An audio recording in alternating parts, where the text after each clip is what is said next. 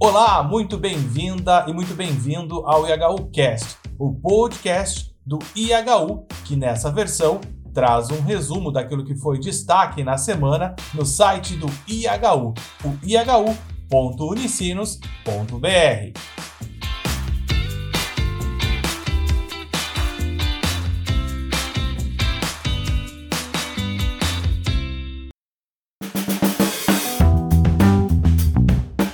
A semana que passou foi duríssima na faixa de Gaza. As notícias que chegam sobre a guerra no Oriente Médio devastam até os mais embrutecidos corações.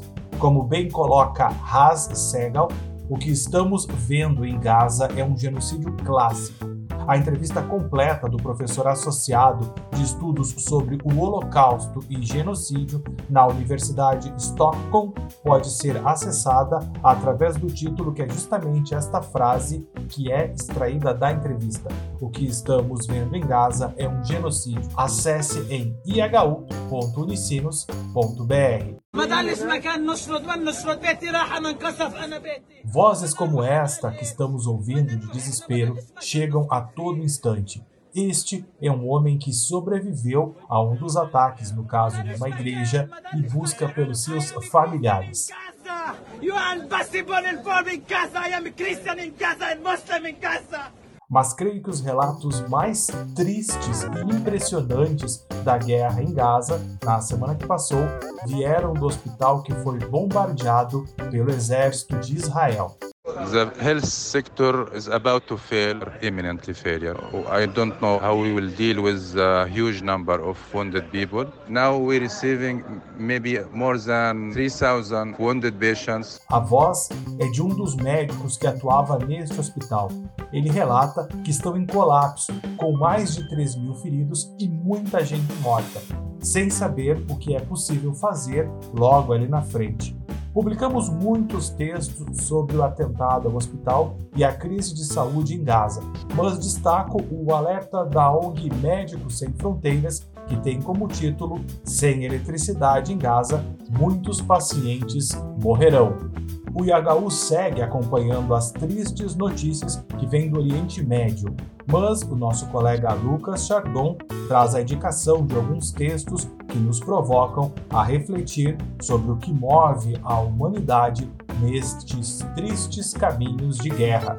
Então, João Vitor, começa pelo texto que tem como título Por um ato de humanidade e de ampla visão política. Neste artigo, Luigi Ferraioli indica que precisamos olhar para o que ocorre em Gaza como terrorismo e não apenas como crime de guerra.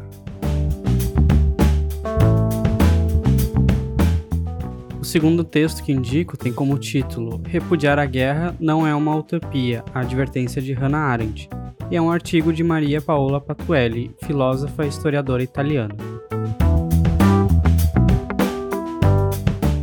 O outro artigo que indico a leitura é de Raniero Lavalle. O título é Que Futuro?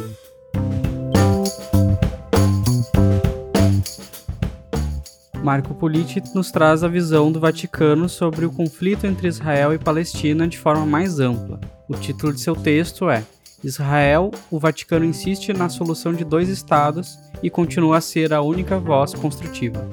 É, Lucas, nesse final de semana teve até ligação do presidente dos Estados Unidos, Joe Biden, para o Papa Francisco Biden, que aliás foi em loco na semana que passou em Israel para tentar evitar esta insana ideia de invadir Gaza. Mas voltando ao pontífice, mais uma vez ele falou sobre o tema da guerra na sua alocução da oração do Ângelus no domingo passado na Praça São Pedro. Sim, João Vitor, como Marco Politi coloca, a Santa Sé é a voz dissonante na construção da paz com a criação de dois estados, Israel e Palestina.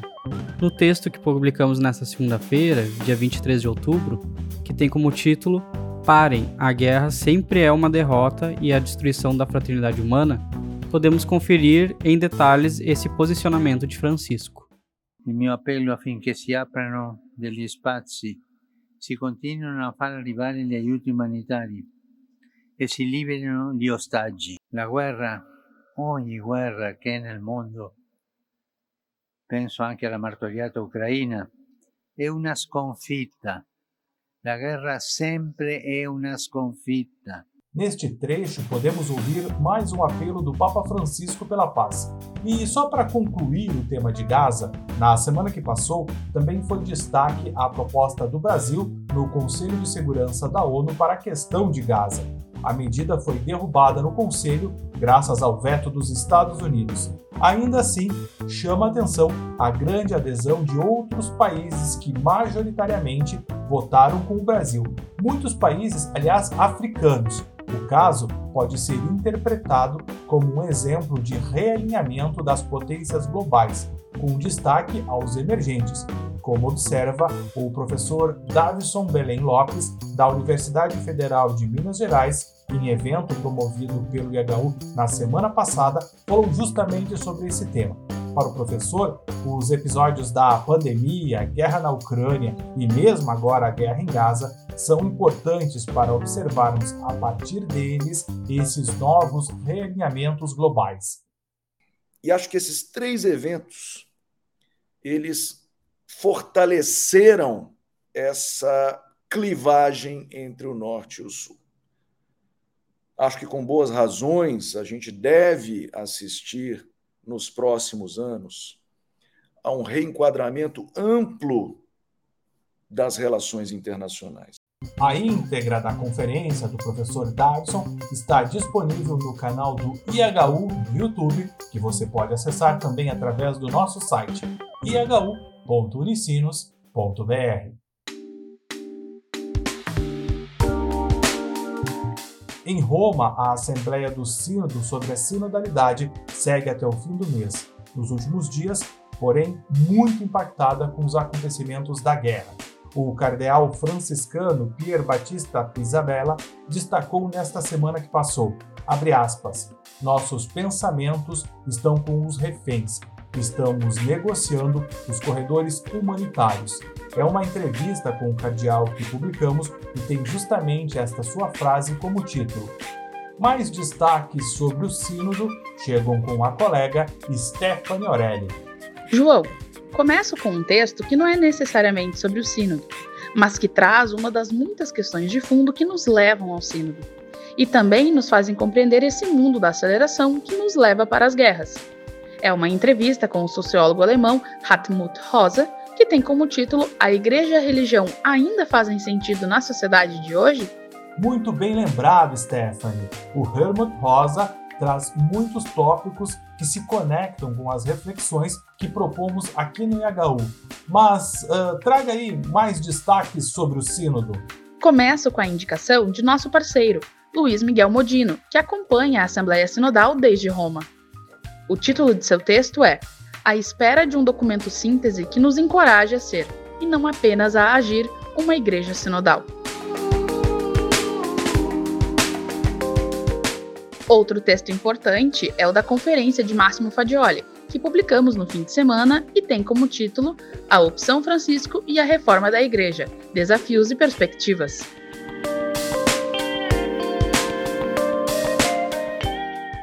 Indico o artigo de John L. Allen Jr., cujo título é Como a guerra Israel-Hamas pode reconfigurar o Sínodo dos Bispos. Mas muito mais sobre a evolução da Assembleia Sinodal pode ser acessada em ihu.unicinos.br.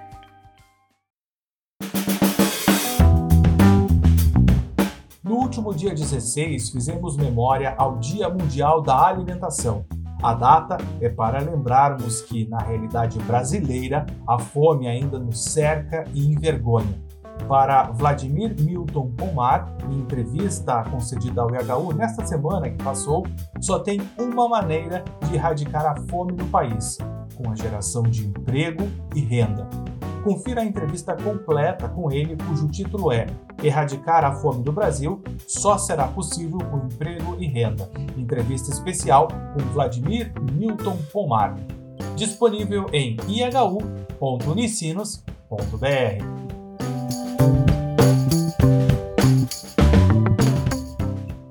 Nesta última sexta-feira, 20 de outubro, data limite para a manifestação oficial, o presidente Lula vetou parcialmente o projeto do marco temporal vindo deste Congresso que insiste em manter a porteira aberta. Vale lembrar que o STF já havia derrubado a tese do marco temporal.